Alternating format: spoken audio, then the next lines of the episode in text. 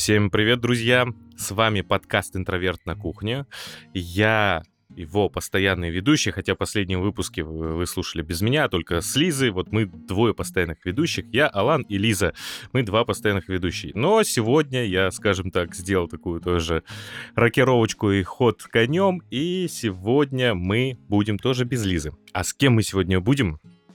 Конечно же, мы с этим человеком давно не были на подкасте, но э, всегда это приятно. И последнее, не ошибаюсь, мы говорили о Николасе Кейдже. Итак, встречайте Александр Кечик, ведущий подкастов «Сервак в огне» и «Ну что, пацаны, аниме». И, конечно же, он фанат Тани Кротер. Привет, Саша. Ну, куда без этого?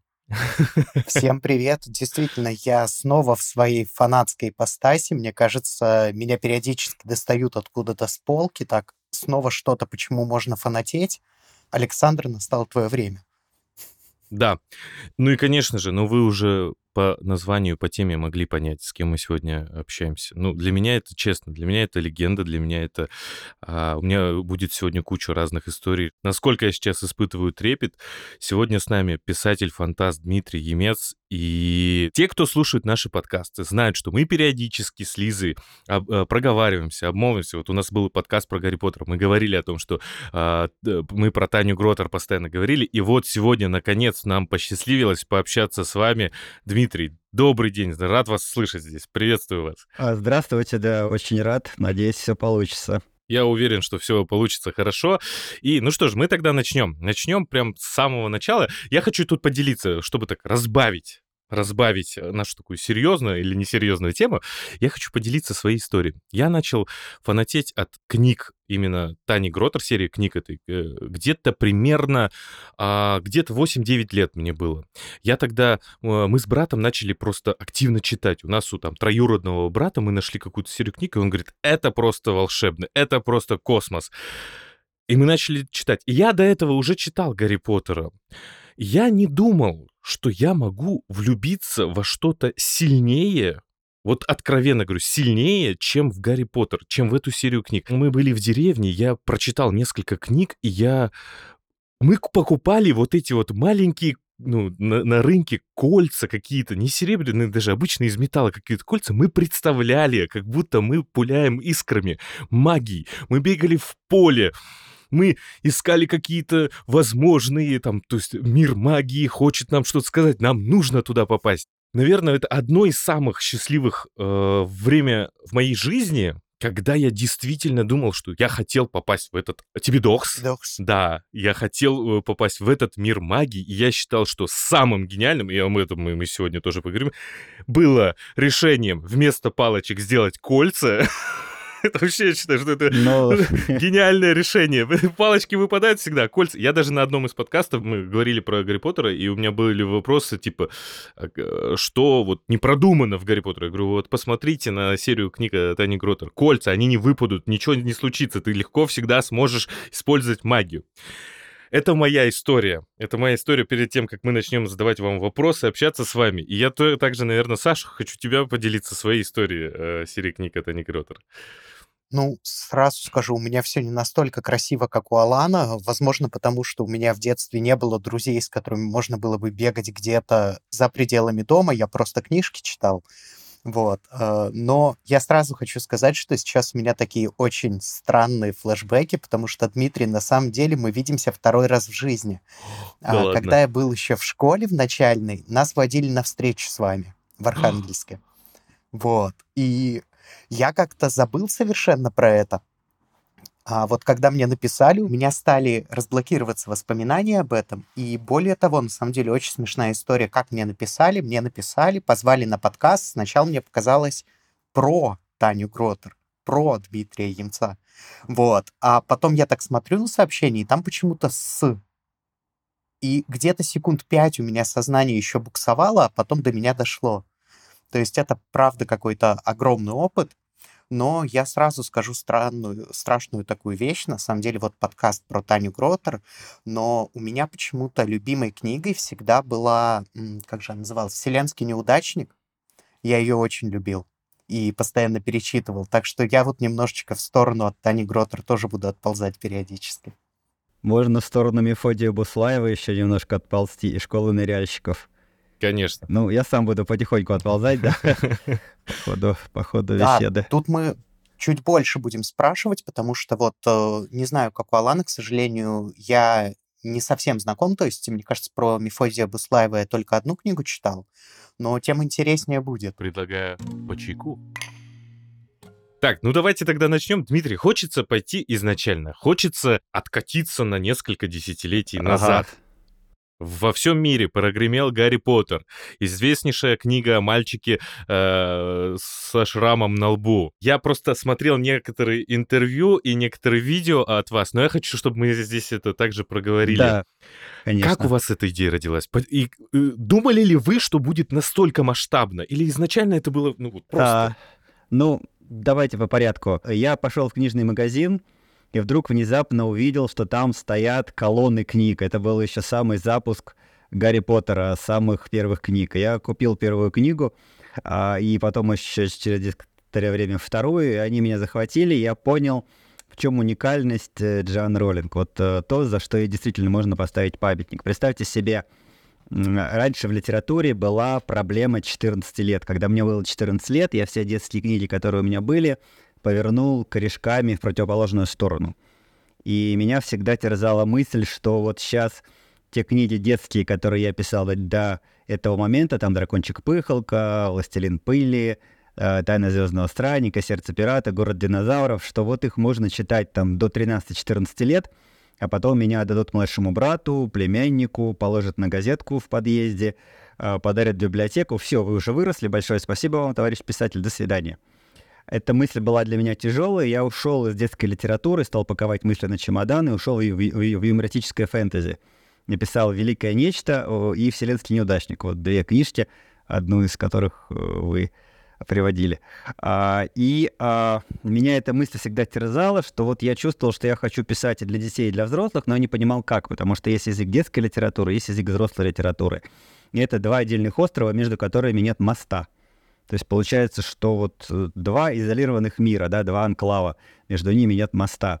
И вот э, фэнтези, Толкин и Гарри Поттер, я понял, что фэнтези — это тот жанр, который строит мост над этими островами, ну, над двумя анклавами, над двумя островами. То есть где бы ты ни находился, в любой точке пространства, ты одновременно являешься и частью детской литературы, и частью литературы взрослой. И вот когда я прочитал Гарри Поттер, я понял, как это можно сделать, чтобы книга, будучи формально детской, являлась одновременно и взрослой. Вот это то, за что я действительно крайне благодарен э, Джейн Роллинг, и в первых двух книгах, э, ну, просто на пять она все сделала. Это один момент. Второй момент. У меня всегда было острейшее чувство конкуренции. Если я прохожу мимо спортивной площадки, вижу, кто-то там на брусьях отжимается или подтягивается, я так незаметно подхожу а, и стараюсь сделать больше, чем тот человек, который там. Он на меня не смотрит, а, но я чувствую, что он спиной считает. А потом я, значит, отхожу и тоже на него не смотрю. Он, значит, подходит и начинает тоже, значит, меня побивать. Ну вот, в общем, такое чувство конкуренции, оно во мне пробудилось и тогда. и я почувствовал, что я могу сделать лучше, я могу больше потянуться, могу больше отжаться, могу написать книгу лучше, чем Гарри Поттер. Но если ты играешь э, в футбол, то надо играть по правилам футбола. Ну, если там кто-то играет в футбол, а у меня бокс, ну, что это у нас за соревнование? И э, я стал писать пародию на Гарри Поттера, но примерно уже, наверное, ну, может быть, в третьей четверти первой книги это уже стал так у меня формироваться отдельный мир независимый, как-то меня от пародии относило. Просто э, вот в Тане 14 книг, и я понимаю, что реально пародийной является, ну, может быть, первая часть, там, или какая-то часть первой части. Просто пародия, она... э, это очень хороший жанр, он мне удается, но в чем проблема пародии? Вот если я сейчас начну пародировать бабушку, вам будет смешно, ну, 10 секунд. Потом прошла минута, я все еще пародирую бабушку. Прошел час, я все еще пародирую бабушку. Ну, вы сами понимаете, как бы, ну, в общем, шутка затянулась, да, меня надо или в психиатрическую больницу увозить, да, или э, Ну, ставить на, на паузу. Александр Рева здесь пытается, конечно же, вывозить на бабушки очень много, но я с вами полностью согласен. Да, и, в общем, я увлекся Танькой, наверное, больше пяти лет я писал эту серию книг Тани Гротер, и потом мир Тани Гротер продолжился миром Мефодия Буслаева. Я писал параллельно книгу Тани, книгу Мефа, книгу Тани, книгу Мефа. И Просто когда большой сериал пишешь э, сплошняком, ну, то есть ты устал, вот там, не знаю, закончил третью книгу в серии, сразу начинаешь четвертую, ты чувствуешь усталость, ты не восстановился, у тебя, ну, что-то не так. А когда чередуешь э, деятельности, да, то получается, что и ты отдыхаешь, и книги не слипаются, и мир расширяется. Был у меня незаконченный роман «Дра альтернатива». Я, наверное, больше года с ним возился. А, это история о московской резиденции мрака. А если вы читали Мефодия Буслаева, там вот э, действие происходит на Большой Дмитровке 13. Это дом, где была скоморошая слобода. А, очень такой зловещий. И долго я возился, наверное, написал, ну, больше 200 страниц, менял от первого лица, менял фокальные, ну, как бы фокальные акценты менял, да, точки зрения, переключался с третьего лица там на первое, а, героев, и что-то все время застревал, чувствовал, что что-то не то, и в результате бросил эту книжку и не стал ее писать. И пока, когда думал над идеей нового сериала Мефодия Буслаева, это стал таким хорошим донором текста. А если у вас есть незаконченные романы, произведения, повести, все что угодно, никогда их не удаляйте, сами себя отправляйте там на электронную почту, сохраняйте на флешках, потому что, ну, все горит, э, и компы не вечны, и вам это обязательно пригодится. То есть любой кусочек текста, который вы сделали, он вот в свой момент вспыхнет. Если бы не было альтернативы, я бы, наверное, не написал сериал о Мефодии Буслаеве. Это самое большое мое произведение, там 19 частей книги там страниц по 400, по 500, много букв. Очень люблю Мефа и, и Таню. Для меня это как одно такое пространство. В Тане 14, в Мефодии 19. То есть вот 33 книги. Дмитрий, а вам э, какая серия книг больше нравится? Мефодий Буслаев или Таня Кротер? А, я как-то рос э, от книги к книге. Если вообще взять все мое творчество, там, допустим, «Дракончик-пыхалка» — это была книжка для малышей, да, которую написал 20 лет. Это вот ну, такой, не знаю, Карсон своего рода, да. Потом «Приключения домовят», «Властелин пыли» — это тоже вот для старшего дошкольного, младшего школьного. Потом пошел большой блок фантастики, на который я формировался как э, фантаст. А это, наверное, ну, класса до шестого, да, там, с первого до шестого. Потом Таня Гротер, она э, еще выросла, то есть она уже, ну, как бы ступенькой выше, да, чем э, моя предыдущая фантастика. Мефодий Буслаев на ступеньку выше, чем Таня Гротер. Еще у меня есть э, сериал «Школа ныряльщиков» «Шныр». Там такая высокая первая ступенька, что а, половина читателей «Шныра» не читала и не приняла, а для второй половины она стала вытесняющей книгой. То есть это, ну, такая рулетка. Либо вы полюбите «Шныр», либо вы, ну, одну книгу там полистаете вежливо, отложите в сторону. На этом все ограничится. Вот, то есть получалось, что всегда нужно любить на полную катушку ту книгу, которую ты пишешь сейчас. Если ты этого не делаешь, получается ситуация, ну, как актер там сыграл 20 лет назад, там, Джульетту, да, там, или Ромео, да, потом прошло 20 лет, а он, там, любимая роль у него все еще Ромео, но он уже не Ромео, у него уже там другой амплуа. Так и писатель все время. Нужно любить ту книгу, которую ты делаешь сейчас, причем на полную катушку. И только тогда у тебя будет ощущение, что ты недаром хлеб ешь и не всю жизнь играешь Ромео. А, супер. А, Дмитрий, а, у меня в процессе чтения всегда возникал вопрос, ну, то есть я вообще э, всегда удивляюсь от э, писателей, то, что откуда в вас столько всего, столько знаний. Читая Тани Гротер, я думал, ну, я прочитал сам, я люблю читать книжки, я любил э, произведения Александра Пушкина, и, ну, там столько у вас отсылок, столько фольклора. Как вы, откуда черпали вдохновение ну вот откуда столько разных каких-то мифических созданий. И все это как будто бы ну, такая э, российская русская культура.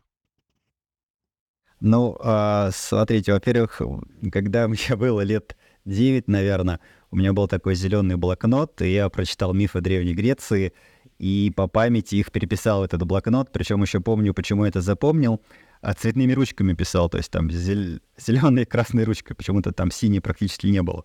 И вот толстый блокнот исписал по памяти мифами Древней Греции. Потом э, на филологическом факультете университета учился, и там ну, мы ездили в фольклорные экспедиции, читал я сказки Афанасьева. А, кстати, то, что издается как э, русские сказки, это очень-очень-очень сокращенные сказки Афанасьева. Вот вы от двух двухтомник такой возьмите, старый советский, он толстый-толстый, там такие сказки жутчайшие. А, например, мужик отрезал медведю ногу и стал варить суп.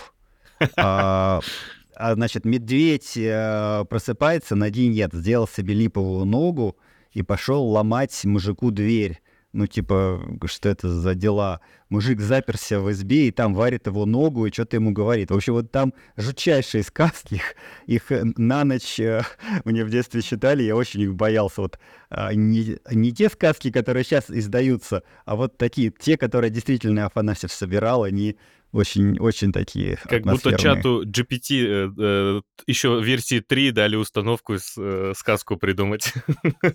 Ну, да. В детстве такие сказки читать — это жестокое испытание над ребенком. Я просто помню, я их тоже читал, они меня поразили э, какой-то своей такой жестокой бессмысленностью. Я вот навсегда запомнил сказку про двух солдат. Вся суть сказки в том, что они куда-то пришли, пошли разными путями. Одного убил медведь, второго, по-моему, волк. Конец. Вот. это то, что на самом деле писал. Он приезжает в деревню, да, и мы приезжали в фольклорные экспедиции в Кировскую область. Приезжаешь, они все смотрят мексиканские сериалы.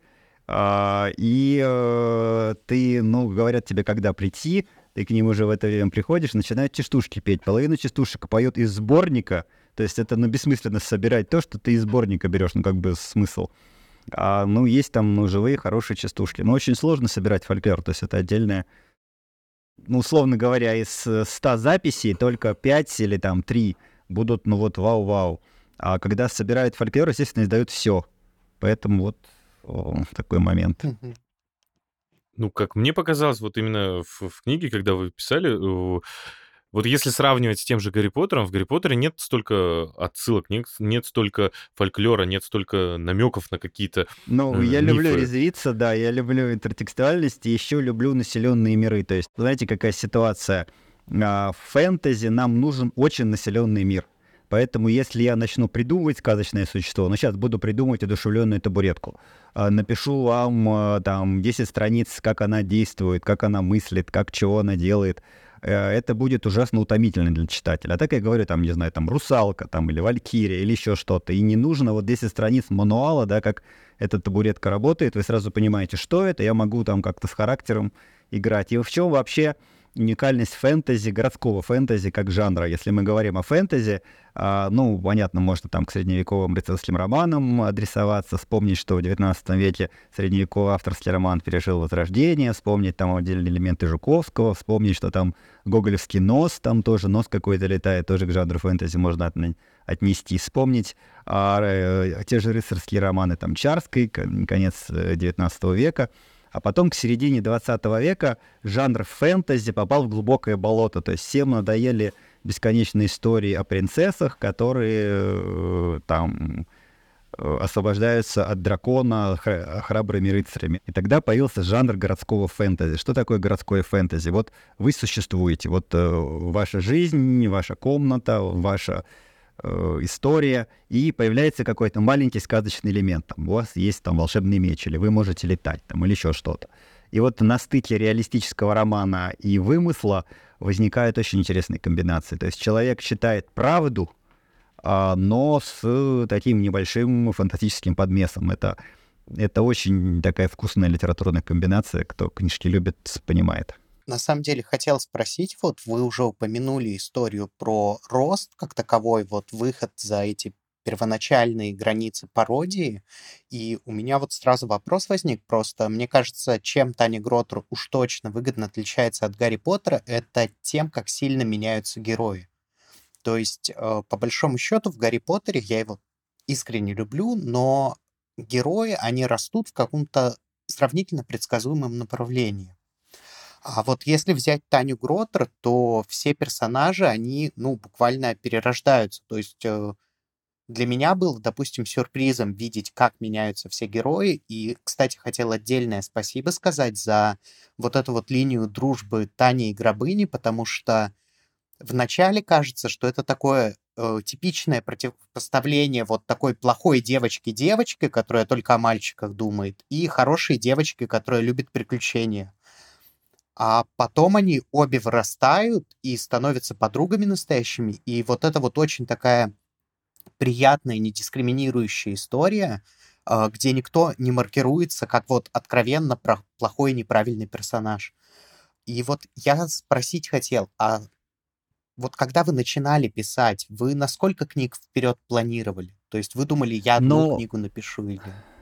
Нет, но когда начинаешь писать сериал, ты никогда не знаешь, сколько будет книг. Ну почему у Мефодия Буслаеве 19 книг, да? Почему там не 20? Там? Ну, это же очень, ну, такое стихийное, случайное число. Почему в Тане Гротер 14 книг, да, там, и именно 14, там, не 12, не 7? Ты видишь историю, почему в, ш- в школе нарядчики 12? Ну, то есть это достаточно случайные э, числа, и даже я сказал бы, что с точки зрения книжного распространения, а, сейчас э, мыслят обычно трешками, пятерками и семерками. То есть вот э, если по всем правилам делать, то э, 3, 5, 7 это вот э, ну такие более выгодные числа с точки зрения маркетинга. А здесь ты просто ну, входишь в какой-то огромный мир, ты этим миром увлекаешься и э, вместе с героями меняешься, герои растут, трансформируются, ты за ними записываешь. Принцип какой? Я выпускаю в книгу огромное количество героев, и смотрю, как они себя поведут, а живет герой или нет. Ну, то есть, условно говоря, э, допустим, у меня появляется толстый подпрыгивающий мальчик, сидящий на первом ряду. У него нет имени, нет ничего. Все, что я о нем знаю, то, что он толстый, э, то, что он сидит на первом ряду и все время под, подпрыгивает. Потом, например, я вижу у него вдавленки от очков, да, и понимаю, что у него очки, но он их сейчас, ну, видимо, снял. Потом я понимаю, что ему звонит бабушка каждые две минуты и спрашивает там, Рома, где ты, Рома, с кем ты, Рома, куда ты пошел? Потом прошло две минуты, Рома, где ты, Рома, с кем ты, Рома, куда ты пошел? И это все повторяется раз за разом. Он бабушке там, ну, со скрытым раздражением отвечает, что он все еще э, там, где был в первый раз. А, и вот и уже не, у него уже есть имя, у него уже есть бабушка, и мне уже интересно с ним играть, и вам интересно. То есть раз он уже с, с героя третьего плана переместился в героя второго плана. Предположим, этот Рома меня заинтересует, да, и он так, ну, постепенно как-то что-то начнет взаимодействовать и может переместиться в главный герой или в одного из главных героев, да. А, либо, если этот Рома мне по какой-то причине, ну, не знаю, не понравился, или он не пластичен, или с ним что-то неинтересное как-то, ну, чувствую, что это не мой персонаж. Он так и остался подпрыгивающим мальчиком, ну, там, не знаю, попрыгал на табуретке, и все, в другой голове его уже нет. И вот так примерно работает литература, и причем это ну, довольно классический подход. Если вы «12 стульев» вспомните, там огромное начало под Кису Воробьянинова сделанное. Три-четыре главы, приключения Кисы Воробьянинова в Париже, там любовные похождения Кисы Воробьянинова, еще чего-то. Потом пришел Остап Бендер, а, который планировался как герой второго плана, его подвинул — и э, авторам пришлось э, три главы или четыре ну, просто выкидывать, потому что, ну, зачем второстепенного героя вот все, всю книгу загромождать второстепенным героем? А а вы сейчас этого романа «Прыгающего мальчика» придумали? Или это один из А, персонажей? его, в- его в книжке нет, это я просто вот придумал, да. Настолько классно сейчас на наших глазах. Я реально уже начал представлять этого персонажа. У нас родился герой, как это классно у вас. Ну, чувствуется, что профессионал. Уже бабушка Ну, это звонит. случайно, да. Да, ну вот так из каких-то деталей это все возникает, да. И а, ты только записываешь за героями. То есть, ну вот когда герой живой, все, что ты должен делать, это ну вот просто стенографировать все, что он скажет, все, что он сделает. Но если герой мертвый, то ты не знаешь, что он говорит, не знаешь, куда он пойдет, ну и, соответственно, он просто исчезает из книжки, и дальше уже его там нет. Я еще, знаете, о чем хочу поговорить? Я я как фанат магии, вообще я хочу попасть в этот мир до сих пор, э, в придуманный вами мир. Почему пылесосы летающие? Почему контрабас летающий? Как вы это вообще придумали? Первоначально, а, первоначально, а, когда я стал думать о летающем инструменте, ну, мне понятно было, что это должно быть что-то веселое, пародийное, такое радостное. А, Метла— это, ну, во-первых, неинтересно, да, это крайне неудобно, и с точки зрения там, ну, в общем, я понимал, реально вот просто на турнике на улице вы пытаетесь сидеть. Вот просто на турнике, даже когда ветра нет, просто там наверху, вы поймете, что там парусность вас будет ветром скидывать. А теперь представьте, что эта штука летит хотя бы 30 км в час. А, то есть единственный способ э, полета на метле это когда ты как за турник держишься, и тебя просто сметает оттуда ветром. Не, ну на пылесосе, знаете, вот сейчас, если современный Dyson пылесос, на них тоже далеко не улетишь. Ну да, да, естественно, да, пылесос, э, ну просто вот он такой реактивный, да. А, я задумался о скрипке. Вначале у меня была Соня Гротер, и летала она, естественно, на скрипке. Но потом я себе представил эту девочку Соню, э, скрипку посмотрел в музыкальной школе, понял, что это очень травматично для музыкального инструмента. Но там же был в той же музыкальной школе контрабас, он меня впечатлил. Если вы видели, ну, я думаю, да. Конечно, видели контрабасы, они огромные, и у них седло такое конское. Угу. И почему-то все художники рисовали Таню либо лежащий вот на этой полированной деке, uh-huh. либо сидящий на струнах, ну, что тоже не сильно удобно. А на самом деле, ну, понятно, что вот если бы у нас был летающий контрабас, мы бы сели на него, ну, как бы сбоку, да, где вот это седло, естественно, это было бы очень практично. Спасибо вам огромное. Это эксклюзив. Я все время об этом думал. Я когда а читал, а я летает? постоянно думал, зачем сидеть, повернуть же удобнее будет, это как лошадка. Да. Гештальт закрылся, ну, да. знаете, прямо сейчас. Эксклюзив мы ну, только да, что узнали. можно показывать, да, направление полета. Ну, мне кажется, самое удобное — это ступа. Когда я увидел, ну, я просто э, очень, у меня сильное воображение, когда читал, я видел это все. Когда я увидел Глеба Бибарсова в ступе, я такой, ну вот же, вот же самое удобное, э, ну, самый удобный способ полета. В ступе просто летишь. Никуда не выпадешь, ну, все нормально. Ступа, да, ступа очень продуманный такой инструмент, да, если так задуматься. Но, правда, тоже, если подумать, да, а, находясь ступе, вот попробуйте что-то поймать, да? Ну, то есть, э, угу. допустим, мяч под ступой, как вы, ну, чисто технически не Точно. очень просто будет ловить эти мячи. Не спортивный такой инструмент. А вообще драконбол хороший вид спорта получился. То есть он вот однозначно удачник Видича. А, без скромности говорю, очень продуманные мячи забрасываются в пасти драконом, которые там либо засыпают, либо как-то иначе взаим взаимодействуют. Я вообще удивлен тому, что вы все это придумали, но это же очень продуманная игра. Мало того, что дракон может спать, нужно еще заставить его открыть пасть в любом случае, а не попасть под огонь. Ну, там столько элементов. Да, это, э, ну, в общем, хороший вид, вид спорта. Потом даже кто-то делал, по-моему, какие-то компьютерные такие симуляции, да, ну, типа как карточная игра, ну вот с разными формами под, под Драконбол. Хорошая штука.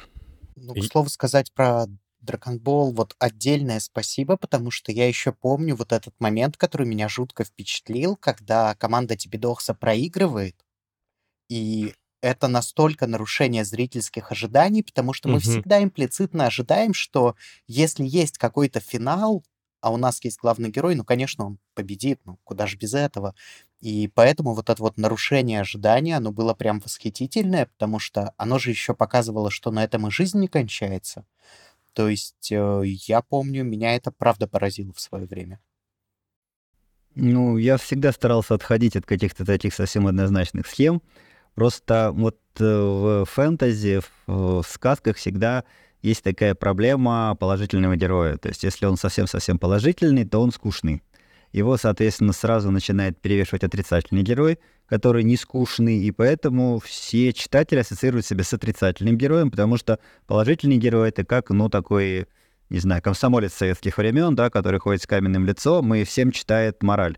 И, естественно, ну, получается, что все ассоциируют себя с отрицательным. И это тоже я всегда пытался показывать героев такой в, в человеческой сложности, в определенном пути откуда-то куда-то.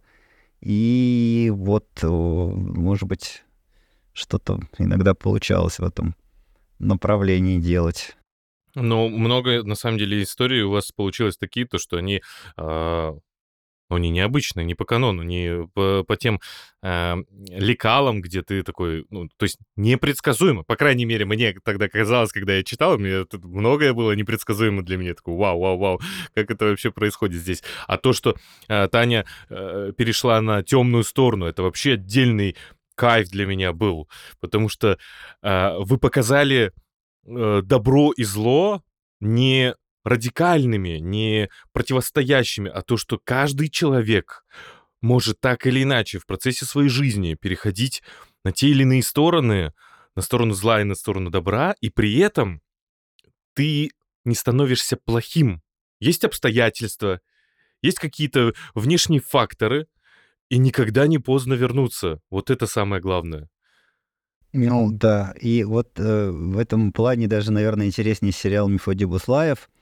Я работал над ним больше 10 лет, ну так, если посчитать, mm-hmm. думаю, не меньше. И это тоже начинался как э, книга такого традиционного фэнтези, да, а, а и где-то вот в процессе а, работы над Мефодием Буслаевым мы стали воцерковляться. И там вот, ну, такой показан как бы христианский путь, мой собственный, но он спрятан в героях. Понятно, что там автор нигде не торчит в книге, но видно вот э, такие какие-то ступенечки, и герои внутренне растут, усложняются. Когда пишешь долго сериал, это работает как... Э, ну, как бы ты много-много-много фотографий своих делал каждый день, и видно было бы, как ты меняешься. Любой писатель постоянно меняется. Мы как внешне меняемся, так мы меняемся творчески. То есть а, если бы сейчас исчезла любая книга, написанная мной там 10 лет назад или 20, я бы не смог ее восстановить в том же виде. Это была бы совершенно другая книга. Там другая стилистика, другая фраза, другой темп, другой, э, ну, все другое. Прежде всего меняется темп. Человек становится наблюдательнее, зорче, но теряет стремительность. Вот сейчас я в, там занимаюсь с молодыми писателями, а у них сплошные глаголы. Там побежал, выстрелил, увернулся, поцеловал, а схватил, не догнали. Ну вот сюжет примерно такой, да? Это такая традиционная мужская проза. А традиционная женская проза, у нее были мудрые, чуткие, добрые, голубые, э, чудесные, э, там, не знаю, глаза. Много-много-много прилагательных, но нет а, стремительного действия. И вот думаешь, вот, что литература должна где-то на стыке, то есть вот между динамикой и между описательностью а трудно иногда этот уловить золотую середину. Дмитрий, знаете, у меня вот такой вопрос. Э, вы не отвечаете, если некомфортно будет. Просто вот вы упомянули воцерковление, и я как раз хотел узнать, это же было до еще финала Тани Гротер, правильно? А, это был 2007 год. Да, наверное, еще до финала. Надо просто посмотреть, когда были последние книги Тани. А, и это было наверное, в районе какой-нибудь пятой-седьмой книги Мефодия Буслаева. Mm-hmm. Я выступал на ВДНХ, а, на книжной ярмарке. После книжной ярмарки у нас были традиции бродилок. Ну, то есть мы с теми, кто приходил на встречи, шли бродить по ВДНХ, и там были труники, и мы там, ну, на этих тройниках сидели, разговаривали. И там был парень, он все время с ножом игрался. Вот тут просто ну, очень беспокойный. Все время доставал его, открывал, там, размахивал, залез на турник, там наверху размахивался, боялись, что он сейчас упадет оттуда там, с, с этим своим ножиком. И вдруг он в ужасе говорит, святой отец идет. И, и там идет священник, да, отец, отец Борис, да, и он тоже, в общем, мы с ним тогда познакомились, и потом, в общем, мы стали ходить в храм, там, причащаться. И, ну, очень как-то так это все органично произошло. И вот эти вот самые первые горячие годы православия, да, когда ты вот, ты, ну, это словно такой тебе, не знаю, аванс дается, да, потом ты чувствуешь, что ты немножко уже как уже даже сам до себя не дотягиваешь, немножко планку себе понижаешь, и это тебя всегда огорчает. Но вот эти вот первые такие вот горячие годы воцерковления, они вот в Мефодии Буслаеве, наверное, от, отразились, поэтому ну, эта книга вот уже этим уникальна, мне, мне кажется. И потом еще «Школа ныряльщиков», она уже в 2010 году появилась первая книга, она, то есть там, с одной стороны, о Боге вообще ничего не, не, не говорится, но с другой стороны, это христианская фэнтези. Ну, вот как-то так, наверное. Очень хорошая книга «Шныр», я вот, правда, ей горжусь, она какая-то очень искренняя.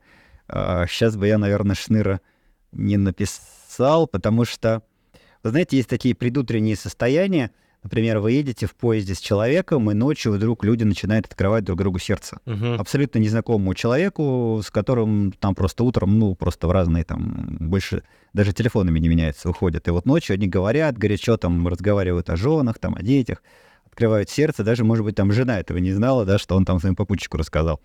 А, и а, вот это вот ночное предутреннее состояние, оно для литературы очень полезное. Я просто очень рано вставал, потому что у нас, ну, тогда было много маленьких детей, я вставал в 4 утра, а когда они еще спали, вот это утреннее состояние, оно в книгах все находилось. И вот э, ощущение искренности там очень сильное в школе ныряльщиков в Шныре. Класс. Класс, просто так рассказали, интересно. И, и то, что, получается, вы так внезапно, случайно встретили батюшку, и от этого Но, путь ваш да, пошел, мы... да? Ну, наверное, да. То есть он меня, можно сказать, нашел, потому что я, ну, всегда был такой сочувствующий, там мы ключи освещали, еще что-то делали. Ну, то есть, но при этом я воспри... воспринимал веру как, ну, там, часть русской культуры, что я вот русский человек, соответственно, э, но ну, такого какого-то глубинного церковления не было. То есть для меня это был некий маркер культуры. Ну вот я там русский человек, я там должен ну, хотя бы раз в год освещать куличи. Но кулич сам там по себе никакого магизма не несет, ну, понимаете, да? То есть как бы тут более сложный процесс. Сложно не спросить этот вопрос. Магия в вашей жизни, именно с точки зрения магии, не, эм, я никак не отсылаюсь к церкви. Тут ситуация простая, что если есть Бог, то это как бы, ну, снимает в Евангелии, да, там были э, какие-то отдельные элементы, но это не магизм, это именно чудо. Uh-huh. То есть, если бы там вдруг сейчас кто-то там стал взглядом там табуретки шевелить или еще чего-то, это, ну, в общем, меня бы не впечатлило, потому что, ну, это все не чудо, а так какие-то фокусы. Этого у меня в книгах магия игровая, то есть, может быть, еще, ну, меня всегда спасало то, что я хотя и пишу магическое фэнтези, но в магию всерьез не заигрываюсь. Ага. То есть у меня, ну вот всегда магия с юмором подается, и есть какой-то такой защитный фильтр, потому что ну, иногда бывает, что человек там совсем проваливается туда глубоко, и это иногда, ну, как бы не полезно ни ему, ни читателям. Кстати, приближается самый магический праздник в году. А как вы помните, Новый год — время волшебства. Э, и в этот раз вас ждут целых два волшебных подарка. Саммари блокбастер «Как понимать Гарри Поттера» и промокод Friday, по которому вы посмотрите его бесплатно. И про узника Ксгабана там тоже рассказывают. Все ссылки в описании выпуска. Ну что, бахнем чайку? Дмитрий, хочется, конечно же, э, обсудить всю серию ваших книг, и мне кажется, на это ушло бы миллион часов я бы с вами говорил, говорил и продолжал говорить. Вы периодически турники вспоминаете. Я так понимаю, что спорт является важной частью вашей жизни. А, кстати, вот смотрите, у нас есть такая группа, но она за закрытая. А, ну, может быть, вы такую же откроете, там уникальность очень... А, она называется 100. Хм. А, в день нужно сделать в сумме... Ну, там, допустим, я сейчас э, подтянусь там 20, 10 и 15 раз. Это сколько там, 45. Uh-huh. Вот у меня 45. Потом там отожмусь на брусьях, например, там 20, 20, 10. Вот у меня там 110. Я это все пишу в эту группу, и видно, что у меня там, допустим, больше 100. Uh-huh. И все участники этой группы друг перед другом отчитываются это очень захватывает. То есть вот сделайте себе такую группу, вы будете вот просто перед Телеграмом отчитываться и перед другими участниками. Может быть, им не, там неинтересно, скорее всего, им уже давно это неинтересно, сколько я там раз подтягиваюсь, отживаюсь, но сам фактор отчета, я там всех раскачал, это была моя идея. Там, ну, самый слабый участник группы, по-моему, уже до 25 подтягиваний не дошел. А, это очень мотивирует, поэтому вот, ну, сделайте себе такую группу там с коллегами, с друзьями, вот просто увидите результат. Э, просто чудеса какие-то начинают происходить. Класс.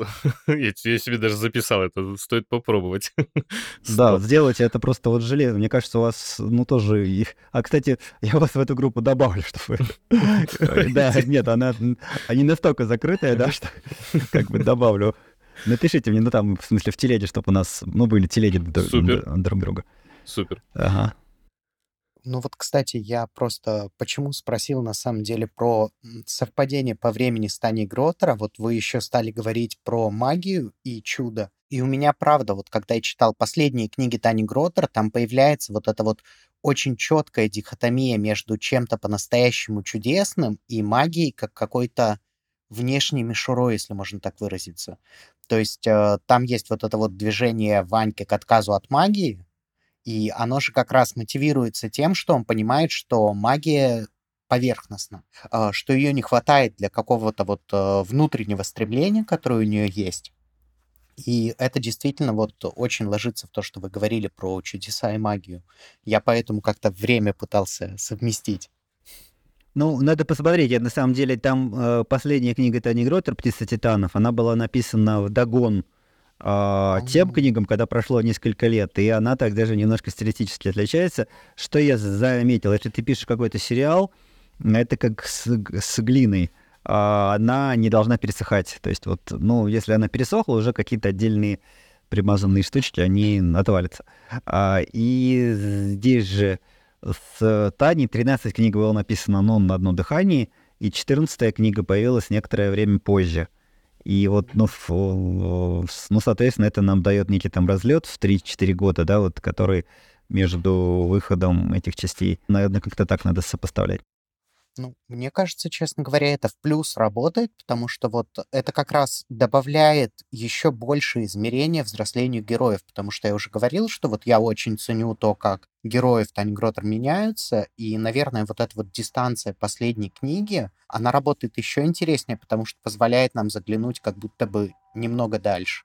Я хотел позже о финале поговорить, но раз мы тут зашли, э, ничего страшного, раз мы тут зашли, э, то Честно, Дмитрий, почему? Вот я вас э, обожаю, все книги классные.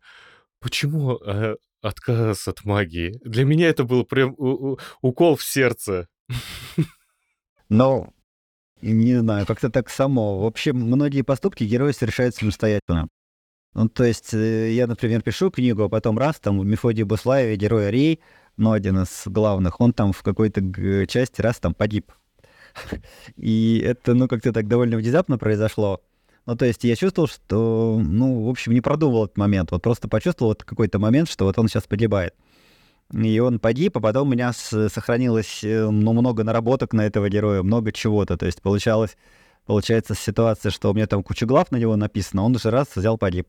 И потом я там какие-то приквелы вставлял, какие-то истории из его прошлого, еще чего-то. Ну, то есть вот как-то это э, делал. И со всеми героями у меня примерно происходит то же самое. То есть, когда там Таня ушла в э, ну, на темную сторону, на темное деление, это тоже заранее не продумывалось. То есть это вот, ну, ну, ты просто чувствуешь, что в какой-то момент он это сделал. Ну вот сейчас мы там, не знаю, поговорим на встречу, потом вы пойдете в супермаркет и сами не знаете, и сами не знаете, зачем украдете там булочку. Ну, то есть это э, стихийное какое-то ощущение. Зачем вы пошли, зачем вы украли? Это вот так вот в книжке. Ты пишешь, пишешь, пишешь, и вдруг какой-то момент чувствуешь, что герой делает э, то-то. Это его желание, ты просто за ним записываешь, хотя внутренне, может быть, с ним даже не согласен. Саша, вот ты как э, к такому финалу? Э, то есть я понимаю, ты сейчас с точки зрения рационального, наверное, объяснял, что это класснее, это что круче. Но вот честно, внутри тебе как было, когда когда отказ от магии. Ну, очень. А вот знаешь, ну, уже, на да. самом деле, мне кажется, это история про живых героев. То есть я тоже, понятное дело, был шокирован, и как большой любитель магии я думал, ну, нельзя же так. Но при этом внутри как бы персонажа это смотрится очень естественным. То есть возникает вот эта довольно редкая ситуация, на мой взгляд, от того ценная, когда ты смотришь на персонажа, думаешь, я полностью с тобой не согласен, вот от слова совсем, но я понимаю, почему ты так сделал. И мне кажется, это как раз такой показатель того, что персонаж живой, что он настоящий, потому что ты признаешь то, что он не просто место, куда ты проецируешь свои какие-то черты характера, а вот что у него какая-то своя жизнь. И мне понравилось. Мне было неприятно, но мне понравилось, я бы так сказал. А, окей, хорошо. Дмитрий, э, такой вопрос. С кем, вот именно с кем из э, серии книг э, Тани Гротер, с кем вы себя, или, может быть, ну, с кем вы себя ассоциируете, или, может быть, вы себя как-то где-то заложили внутрь этой серии книг? Хотелось да, бы да, узнать. Да, вот это более более правильно поставленный вопрос, э, ну, в смысле, последний. А, какая ситуация? Если ты начинаешь совсем себя ассоциировать с каким-то героем, тогда появляется как, как в женской прозе. То есть, э, почему бы в меня не влюбиться принцу, раз в меня влюбился принц? Почему бы там а, мне не стать королевой, там, раз она стала королевой? Почему бы там не, а, не умереть-то миллиардеру в Америке и не оставить мне наследство? И, в общем, начинается некая мечталка под одного героя. Это все здорово, но читателю неинтересно. И, ну, в общем, такая какая-то психотерапия для одного конкретно взятого автора. Поэтому что делают авторы, которым все равно хочется пролезть свою книжку? Они э, себя дробят на разных героев в отдельных своих чертах. Как это работает? Например, э, там вас укусила собака, э, вы пошли в травмопункт зашивать рану. Вы запомнили, какие глаза были у доктора, вы запомнили, какая бабушка спала на скамейке, ну, в смысле, на лавочке, вот уже в самом здании больницы, около травмопункта. Там иногда греются бездомные, там еще что-то. Эту всю сцену подарили э, какому-то своему герою. Там, допустим, Васе. И все скажут, как хорошо автору удалась сцена, когда там Вася, Васе зашивали палец. И никто не будет знать, что эта ситуация с Васей произошла. Или с вами еще что-то произойдет, э, какое-то яркое впечатление, сцена, вы уже подарите своему герою, там, Феде или еще кому-то. И таким образом вот эти вот кусочки правды — это как булка с изюмом. Чем больше изюминок, тем булка стоит дороже. Ну, соответственно, там, не знаю, 100 изюминок, булка стоит там 100 рублей, там 90 изюминок, 90 рублей. И чем больше вы правды натолкаете в книжку, да, тем дороже ваша булка. Поэтому все авторы, собственно, только этим и занимаются. Дарю вам этот вариант. Вот сейчас э, после встречи пойдете домой, а увидите там, допустим, белую кошку с пятнами зеленки. В общем, кто-то белую кошку, пока, не знаю, покрасил зеленкой. Вам это покажется интересным. Вы берете диктофон сотового телефона и бу-бу-бу, белая кошка, покрашенная зеленкой. А потом пошли дальше, в маршрутном такси очень смешно, там ругались два парня. Там вы тоже это там как-то в Телеграме саму себе послали. И а, это все изюминки правды, которые потом попадают в файл-копилку, ну, вашу. И вы понимаете, что вот эту белую кошку с зелеными пятнами зеленки увидела ваша героиня Ирка. И туда ее к Ирке отдаете, ну, эту кошку. А, вот это вот там разговор парней подслушал ваш герой, там, не знаю, Бейбарсов, да? А раз отдаете Бейбарсову. И это, ну, вот происходит, что ну, такие какие-то вспышки правды, они очень книжку усиливают. Это такие, как бы, не знаю, гвоздики, которые вымысел прибивают к э, правде. Знаете, вы сейчас рассказывали так, на самом деле, э, мне так стало очень приятно, потому что и приятно, и обидно. Объясню. 11 э, лет назад, в 2012 году, я собирался сам стать писателем.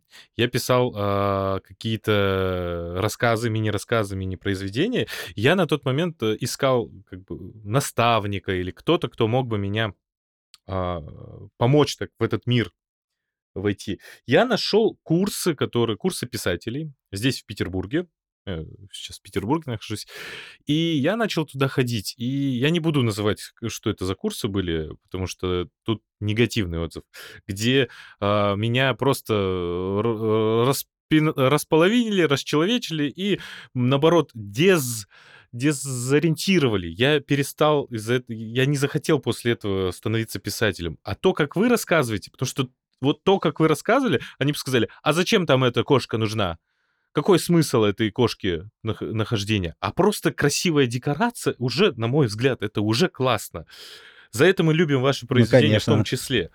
И, э, ну, если бы, наверное, в тот момент были вы моим наставником, возможно, я бы тоже ну, что-нибудь придумал. Мне кажется, что еще не поздно а, что-то начинать писать и делать, да, то есть, в принципе, еще время есть, начинаете писать, что-нибудь придумаем. Да, тут просто какая ситуация? Книга. А зачем нужны вообще литературные учебные заведения? Чтобы сразу топить конкурентов mm. на взлете, да? А литература — это восторг, литература — это искренность, литература — это, ну вот, ну не знаю, там некий юродивый крик там или еще чего-то, в общем. Это что-то вот такое совсем искреннее. Только тогда это работает. Если же работать по схеме, я знаю, ну, в общем, мне эти а методы понятны, как это делается, там, допустим, ложный финал, потом вот три четверти, графики, диаграммы, там, ну, и все очень конструктивно. Uh-huh. А так как количество конструкций одинаковое, когда мы смотрим голливудский фильм, вы уже знаете, вот сейчас выскочит, а сейчас там этот, там, не знаю, друг окажется злодеем, там, сейчас еще чего-то. Вот эти все клише, они делают, ну, для всякого умного человека просмотр любого фильма или прочтение любой книги, ну, довольно скучным занятием. Так что у вас еще время не потеряно, вы, главное, пишите. Каждый человек может написать одну гениальную книгу. А если это будет книга, опираться на его реальный жизненный опыт. Как бы мало этот опыт не был. Ну, там, допустим, «Похороните меня под плинтусом» — гениальная книга, да? А будет ли у этого автора ну, еще новые там какие-то произведения, не знаю. Вот, может быть, вся гениальность там. А вот, ну, и ничего не происходит там. Ну, там бабушка, дедушка, никаких таких огромных событий, а книга гениальная. Э, ну, а кто вам мешает написать свой плинтус, да? Никто. Саша, ты писал когда-нибудь? Ну, я же я даже учился в свое время на сценариста. У меня была абсолютно дурацкая история про то, как у нас купили, потом не купили сценарий, вот. А, после чего я расстроился и стал программистом. Мне кажется, это такая трагедия 21 века. Кардинально поменял вообще свою деятельность. А, кстати, всегда гениальные книги на материале. А, допустим, девочка одна, она врач-реаниматолог, она написала «Мой телефон 103». Гениаль, а, гениальная книга. Когда я теперь любую скорую помощь вижу, я знаю, куда они едут, знаю, зачем они едут, и знаю, как они именно хитрят. А если, допустим, программист напишет книгу про программиста, а, это будет супер. То есть вот каждый на своем материале. Всегда чувствуется, когда человек знает, о чем он говорит. То есть, если вы пишете, э, ну там, не знаю, я бы написал книжку о медицинском учреждении, я бы сделал это плохо, ну, потому что я как бы никаким боком не врач. Если бы я написал роман о программистах, ну все бы поняли, что я там ну, вообще никак, никаким боком. А надо вот на своем материале такая конфета получается, что просто шоколадка. Ну, на самом деле, да. И, кстати, спасибо за мой телефон 103. Я уже записал почитать, потому что, ну, вообще жизнь работников скорой помощи — это какая-то очень интересная история, как мне кажется. Предлагаю по чайку. Кстати, вот а. про а. изменения у меня вот последний вопрос насчет Тани Гротера. Я просто никак не могу э, слезть, потому что там вот есть несколько книг, которые мне больше всего запомнились, и я сейчас могу напутать название, но, по-моему, это Тани Гротер и Ботинки Кентавра, где действие происходит в параллельном мире. Mm. И Просто я помню, когда я ее читал, у меня вот было очень четкое ощущение того, что это как мир, который там есть, он настолько сильной самостоятельной ценностью обладает, что я с огромным удовольствием бы и в нем прочитал какую-то серию, и, потому что он отличается от э, мира Тани Гротер в целом. Вот я хотел узнать как раз, вы чем-то вдохновлялись, когда на него смотрели, или он из мира а, Тани Гротер вырос? Мне хотелось поиграть с традиционным фэнтези. Причем, а, ну вот я же говорил, да, что было тр- традиционное фэнтези, да, от которого потом отошли к городскому фэнтези. И я подумал, поиграюсь-ка я с традиционным фэнтези. Взял и написал «Ботинки кентавра». И издатель даже какое-то время думал, издавать ли «Ботинки кентавра» а вообще в серию там или не издавать, потому что это что-то, ну, вообще там автора какое-то занесло. А это, ну, одна из лучших книг серии, если не лучше. Но потом, слава богу, издали, да, там подумали, ну ладно, уж как-нибудь прочитают. И а, казалось, действительно, одна из лучших книг серии — очень атмосферная, да, и вот она навеяна, наверное, традиционным фэнтези. Как-то она тоже сама выскочила. Люблю играться. Мне нравится, что вы жанром. вообще не боялись экспериментов. Ну, это интересно. То есть, когда ты берешься за какую-то задачу, ты ну, экспериментируешь, потому что на самом деле, когда ты на одном материале работаешь, там... А, еще очень важно для писателя постоянно читать и постоянно быть влюбленным в какой-то текст. А, это, наверное, самое-самое важное. То есть вот если вы хотите писать, а, первая стадия, вы должны влюбиться в какой-то текст. Ну, уже там неважно, жив автор, умер, это все как бы писатели, это именно буковки. Я иногда думаю, что если бы у меня, например, а, в одном доме со мной жил Лев Толстой, да, через очень короткое время, да, мы бы там друг друга раздражали, там еще чего-то, там не разговаривали. Писатели мало между собой разговаривают, особенно на литературе, да, когда там общаешься с, с писателями. Это, ну, в общем, то же самое, да, как с любым человеком. А весь писатель, вся его лучшая часть, это в книге. Поэтому просто влюбитесь в какой-то текст а, какого-то писателя, неважно, сколько лет назад он был на, написан, и а, вот это, это будет за, задавать какую-то верхнюю планку вам. И просто старайтесь написать книгу не хуже, чем. Например, говорит себе человек, я хочу написать такой же великий роман, как «Война и мир». А он его не напишет. Понятно, что там Толстой, э, мы. Но что это ему даст? Это ему даст, что, значит, этот роман будет сразу посвящен какому-то большому событию в истории народа, да, там, не знаю, война. А действие романа будет происходить на протяжении, там, допустим, 5, 8, 10 лет. Ну, то есть такое развитие героя на протяжении... А это будет герой, где, скорее всего, будет, в смысле, роман, где несколько семей, и история этих семей переплетающаяся, вот, ну, как бы на, наложенные на историческое событие. Вот уже мы, все, что мы сделали, это себе задали планку. И уже под эту планку мы уже получили кучу, ну, кучу атмосферных готовых решений. Согласитесь, что это очень круто. Вот. Ну, в целом, да. И при этом же, поскольку ты этот текст любишь, это дополнительно тебя будет заряжать э, каким-то, как вы сказали, соревновательным духом, то есть э, я понимаю, что с «Войной и миром» ну, вряд ли кто-то сумеет конкурировать на одном уровне, это довольно сложно. Но, как говорится, лучше целиться выше, можно в цель не попасть, но хотя бы ноги не Нет, мне отстрелишь кажется, себе. а мне кажется, нужно посметь. Обычно люди э, очень как-то так, ну не то что трусят, а как бы вот на всякий случай страхуются. Но там он подходит к турнику, подтягивается, и я вижу, что он сильнее меня. Но начинает, а вот я не знаю, я не разминался, у меня там спина болит. Ну, в общем, да, сразу начинает страховаться, да, на случай на случай, если он там, э, допустим, проиграет, да. Вот я не знаю, так ли я велик, как Толстой, конечно, я никогда ничего не смогу, а у самого глазки горят. Ну, то есть э, надо посметь, э, надо посметь замахнуться на что-то большое, и тогда в любом случае то, что вы сделаете, будет хотя бы неплохо, как, как, как минимум. Классно сказано. Я просто пересмотрел сейчас свои вот эти отмазки любимые. Да я, я на самом деле не профессионал, но что? Надо посмотреть. Ну да, да, обычные, обычные отмазки, да. Надо посметь, согласен с вами. Я, знаете, что хочу? Я немножко хочу уйти от литературного, скажем так, более к практичному. А вы же пытались с серии книг э, Тани Гротер выйти на мир. Я так понимаю, а, вот, да, здесь, да. вот здесь произошла именно эта коммуникация, может быть, не напрямую, но коммуникация с э, Джоан Роулинг. Что не получилось? Ага. Почему не вышло? Ну, а... что а, смешной такой момент был. Тогда, в начале 2000-х годов, Европа казалась неким миром справедливости, еще чего-то. Ну, то есть, условно говоря, ехал там наш какой-нибудь э, зна- знакомый в Италию, приходил с э, глазами такими огромными, там к- красивая девушка постучала в, в стекло прокатной машины, я, значит, вышел ей помочь, а у меня украли там барсетку, билет и так далее. Как же так? Это Италия там э, во Франции там тоже какой-нибудь там, э, не знаю, красивый афроамериканец там или еще кто-то там тоже что-то попросил, и тоже все закончилось э, стандартно, да. А, ну, то есть смысл был всегда один, что человек с огромными глазами, который в Москве всех обманул, оказывается там где-то, да, и э, там...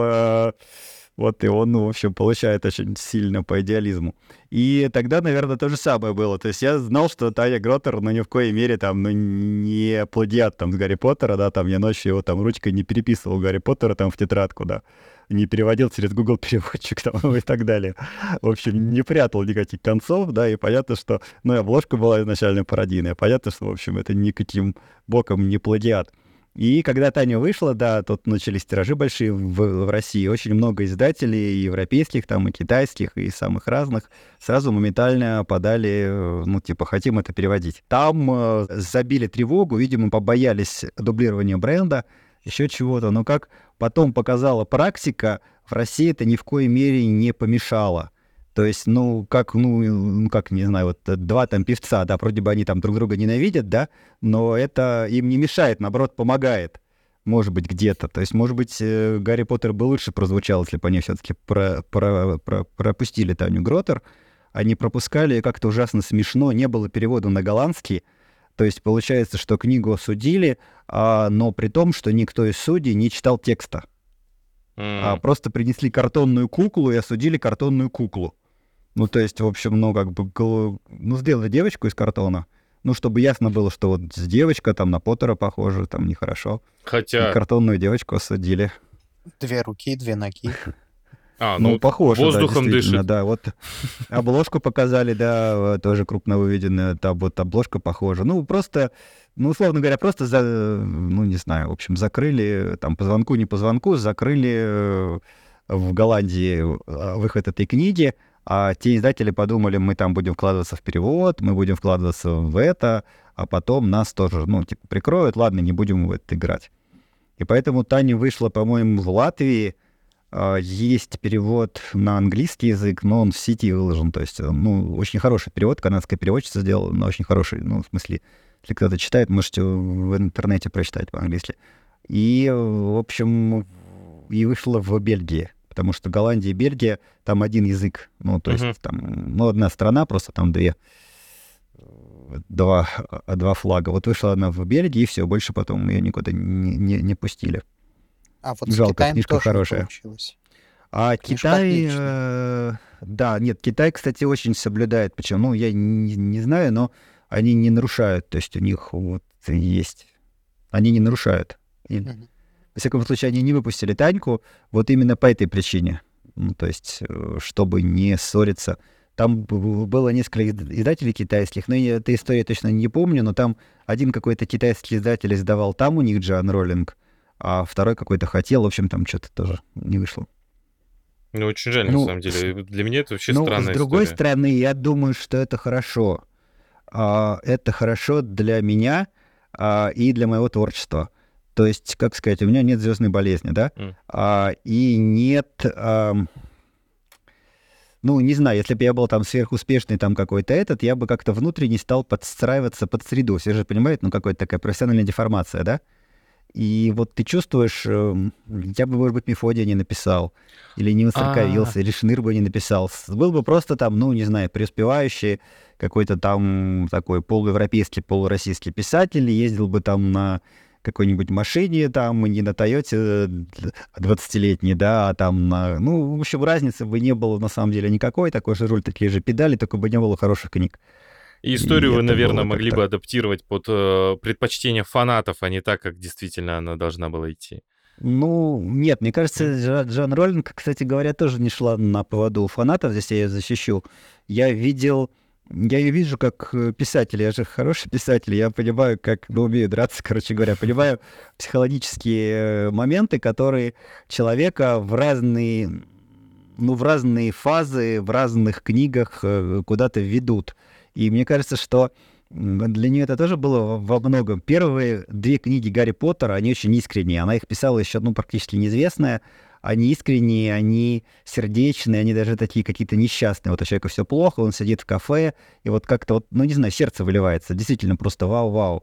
А потом уже немножко это пошло на мускулатуре где-то, да, потому что ей говорили, давай еще, еще, еще. Она немножко потерялась, за, за, заблудилась, и, ну, и как-то, ну, в общем, мне это было ощутимо. Но первые две книжки вот действительно очень сильные, мне не нравятся. Просто вот, ну, не знаю, наверное, станутся в мировой литературе абсолютно точно. Ну что, бахнем чайку? Ну, просто кто-то, допустим, знает меня только по Тане Гротер, а какие свои книжки я люблю. У меня есть серия «Бунт пупсиков», «День карапузов», «Таинственный кто-то там», «Золото скифов» и «Похищение пуха». Это вот все части этой книжки. Бунт, бу- в общем, «Бунт пупсиков» бейте, это первое. А потом очень люблю дра- «Дракончик Пыхалка», это, это самая первая повесть сказка, с нее хорошо запускать чтение, ну, таких вот там, допустим, 5, 6, 7 лет, вот, ну, таких совсем еще личинок. А, в вот. А, Есть еще новая серия из трех книг, она как Таня Гротер. Это Ева Дидята. А, Там три книжки. «Последний стажар», «Обещание Гарпии» и «Сокровища Севояры». Это книга по целевой аудитории, это как Таня Гротер. То есть если, если бы вам вот сейчас было снова там, ну, 10 лет, я бы вам сейчас подарил Еву, а, и а я бы попал. Ну, то есть, ну, в смысле, э, она, она бы сработала. Она вот как, как, как Таня Гротер, только из трех частей. Ева Дидята сериал. Вот можете там, ну, не знаю, сейчас ее можно купить. Э, Это то, что мне вот нравится. Ну и школа ныряльщиков. Сейчас ее довольно сложно собрать. Очень надеюсь на переиздание. Таня Гротер сейчас была, б- была переиздана в этом году, причем очень красиво.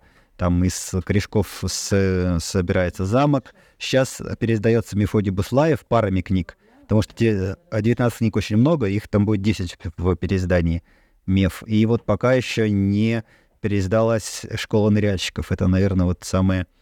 Ну, сейчас только на Литресово, наверное, можно найти, или отдельные книжки только в, в продаже. Очень люблю этот сериал, поэтому для меня то, что сейчас Шныр очень сложно со- собрать, это очень такой момент огорчающий вн- внутренне. После этого подкаста уже два человека, которые его попробуют прочитать, точно будут. Это мы с. Аланом, потому что вы очень интересно о нем рассказываете.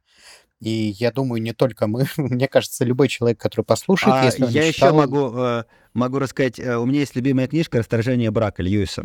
А, ну, это тот же автор, который Нарнию написал, но «Расторжение брака» — это не о семейной жизни там ни, в- ни в коей мере, это вот между раем и адом «Расторжение брака», там герой в аду, потом он из ада переселяется в рай. Это очень такая книга, я ее в аудиоверсии, наверное, раз 15 прослушал, она часа 4 звучит, ну, а не больше. а, пытался «Расторжение брака» читать, оно у меня не пошло глазом. Ну, у меня так всегда, если я аудиокнигу послушаю, а потом она перекрывает буковки, я как бы через слух э, очень хорошо у меня книги идут. И а, вот школа ныряльщиков, она где-то глубинно, наверное, вдохновлена расторжением брака. Если вот кто-то из наших слушателей расторжение брака любит, а он, ну, с высокой долей вероятности ему Шныр понравится. Там первая книжка «Пегас, Лев и Кентавр», там дальше уже идет от входа, нет выхода. А 12 книг в этой серии. Последние книжки очень толстые, страниц по 500-600, причем еще их делали таким совсем маленьким шрифтом, потому что, ну, как бы бумага тоже дорого стоит. А люблю эту серию. И еще люблю серию, где бунт пупсиков. Это вот такая реалистическая история многодетной семьи. И, ну, очень ее люблю, эту серию. Надеюсь, что она после меня останется. А, супер, да, Дмитрий, смотрите. Есть вопрос. Во-первых, спасибо, да, что за рекомендации. Я согласен с Сашей, что как минимум на два читателя этих э, серий книг ваших у вас стало больше. Последний, наверное, вопрос, такой вот уже глобальный на, в сегодняшнем подкасте, я бы хотел задать вот о чем. Думали ли вы, или были ли предложения, или вообще что вы об этом думаете, о экранизации Тани Гротер? А, Сейчас э, у меня есть книжка «Золото скифов». Она снимается фильм, ну, уже практически снялся, остался только последний, ну, как бы еще монтаж там, пред вот этот, э, э, там еще целый ряд моментов, да, поэтому, наверное, пре, а, а, а, премьера будет в следующем году. А, это вот по «Золоту скифов». По «Тайне Гротер» уже очень долго идут переговоры, издатель ведет, и дай бог, чтобы у него что-то получилось. Это очень такой важный проект, он и мой, издательский. Я в него так из суверенных соображений не лезу, потому что у меня есть такой принцип, что... Э, ну, ты вначале, ну, условно говоря, э, мне, например, нужен художник. А если я там знаю, что есть хороший художник, там, допустим, там, не знаю, Рома Зябликов, условно. А если я ему верю, я, я ему отдаю полностью это направление, он это делает хорошо. Если я начинаю влезать в это, говорить ему, как рисовать, что рисовать, он мне уступает, но качество гораздо ниже, чем если бы он сделал это сам. То есть принцип такой, что ты вначале э, человека, ну, как бы просто вот человека проверяешь, потом ему доверяешь, а потом полностью делегируешь ему вот это направление. И так я мысленно, наверное, делегировал Таню и Мефодия, и надеюсь, что и что все сложится, потому что действительно хорошие были бы фильмы, мне кажется. Ну, фэнтези снимать же там деньги нужны. Опять же. Это, это ладно. Я, Дмитрий, я правильно понимаю, что есть большая, насколько я а понял, надежда. вероятность? Ну, а есть, скажем так, вероятность есть, а уж там насколько она большая. Когда с киношниками имеешь дело, здесь действует принцип 10%. А в чем он зак- заключается? Нет, это не, не то, что там нужно кому-то что-то. Там принцип, что на 100 обещаний жениться а, будет 10 браков. Ну, то есть, если тебе обещали жениться, это совсем не значит, что что-то будет. Поэтому вот, э, принцип 10% это оно и есть. Что нужно всем говорить «да», но при этом держать 10% э, в голове. Ну, это уже, это уже все равно для меня. Я не знаю, Саш, как, что ты думаешь? Для меня это уже, уже хорошая новость. Я просто не думал, что вообще когда-либо будет э, экранизация Тани.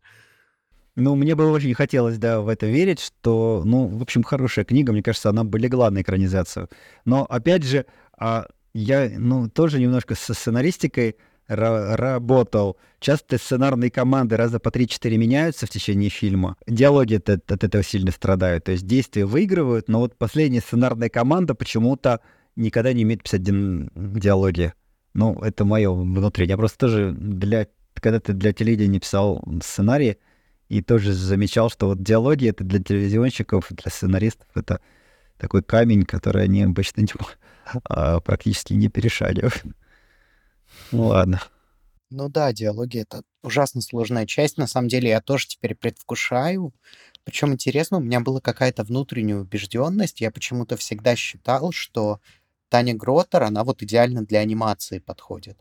А, то есть, э, наверное, потому что мир более живой, он более подвижный, и вот мне всегда казалось, что в анимации это лучше всего передастся.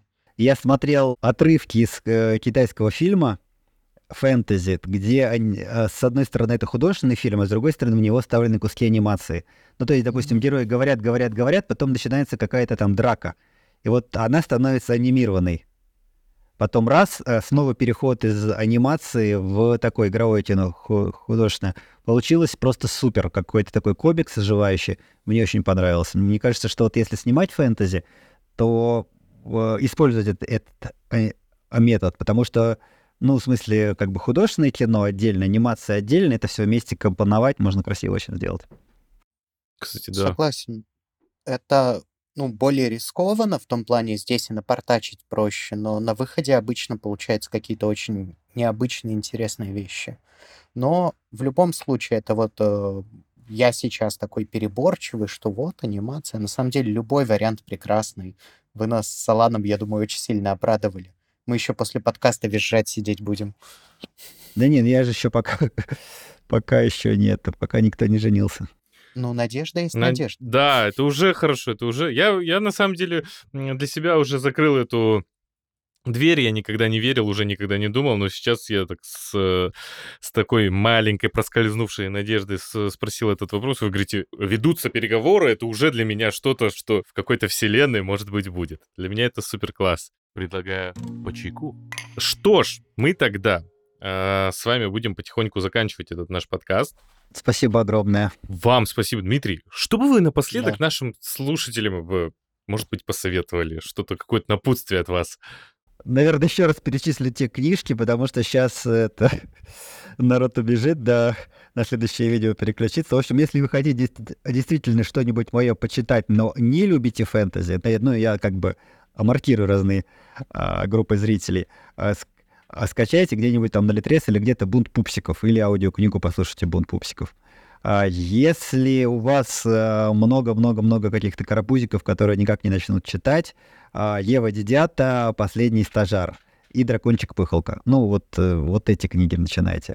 А если э, ну, как бы Таня Гротер, Мефодий Буслаев, это, ну, в общем, это такие главные мои проекты, да, соответственно, тоже. Буду рад, если вы прочитаете. Ну и дальше смотрите, слушайте, и давайте еще, может быть, через время какой-нибудь подкаст на, запишем, например, по литературному мастерству. У меня есть курс там, ну, такой небольшой. Можно его тоже в, в форме подкаста озвучить. Ну, вот, такие пожелания. Супер. Э, что ж, я могу сказать, вы нам, э, Дмитрий, большой подарок сделали. А у нас, на самом деле, тоже есть больше волшебных подарков. Например, оформив годовую подписку всего за 166 рублей в месяц, вы примете участие в розыгрыше айфона и других крутых призов. А еще мы разыгрываем поездку на Мальдивы. Для этого вам нужно всего лишь взять себя в руки и начать писать свой фанфик или оригинал. Покупаем профкурс «Литературовед», на котором мы воспитываем будущих писателей, и летим на Мальдивы за вдохновением. Все ссылки в описании к выпуску. Ну что, бахнем чайку? А я, а я действительно счастлив, рад, и что мы сегодня с вами пообщались. Я искренне надеюсь, Дмитрий, что мы с вами еще будем не, не единожды встречаться, потому что э, я буду приносить свои 100 отжиманий, приседаний и так далее. А, и вы мне напишите по телеге, да, я вас добавлю в эту группу, и я, в общем, бываю в Питере, да, так что... Супер. Думаю, что О, если вы, лично. Вы, вы, если вы бываете в Питере, я бы э, тоже лично, может быть, какой-то даже подкаст провел, встречу организовал. Я хочу также, Саш, тебя поблагодарить. Спасибо тебе, что ты сегодня был с нами. Зови меня тоже на подкасты, я бы тоже хотел. Для меня это огромное удовольствие тоже было. Я понимаю, что мы все друг друга благодарим, но мне кажется, это признак хорошего подкаста. Все вроде бы друг другом довольны и очень счастливы, что он состоялся. Да, супер тогда. Спасибо да. всем и э, до скорой встречи. Спасибо большое. Спасибо. До свидания. До свидания. Спасибо вам.